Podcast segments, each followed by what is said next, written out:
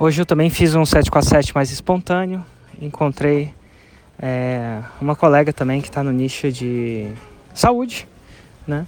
E ela estava com várias dúvidas sobre crescer.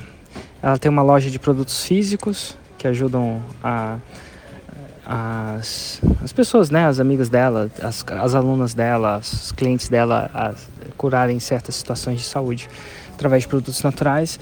E ela estava considerando fechar essa loja para só focar no digital. Minha dica para ela foi: não fecha não. Ela falou assim: ah, mas ocupa muito tempo. Eu falei assim: ah, contrata alguém, seja um empreendedor nesse caso. E por que isso?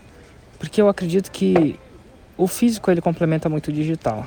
E quando você joga os dois, um alimenta o outro.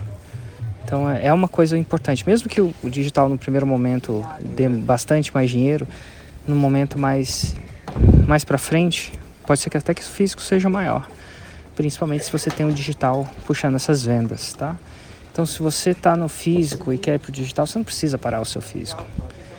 Você pode usar o digital para promover o físico e o físico para promover o digital, assim como eu falei para ela. Se alguém quiser ver de alguma forma mais intenso a nossa conversa, eu vou deixar o link da nossa conversa aí abaixo. Abraço.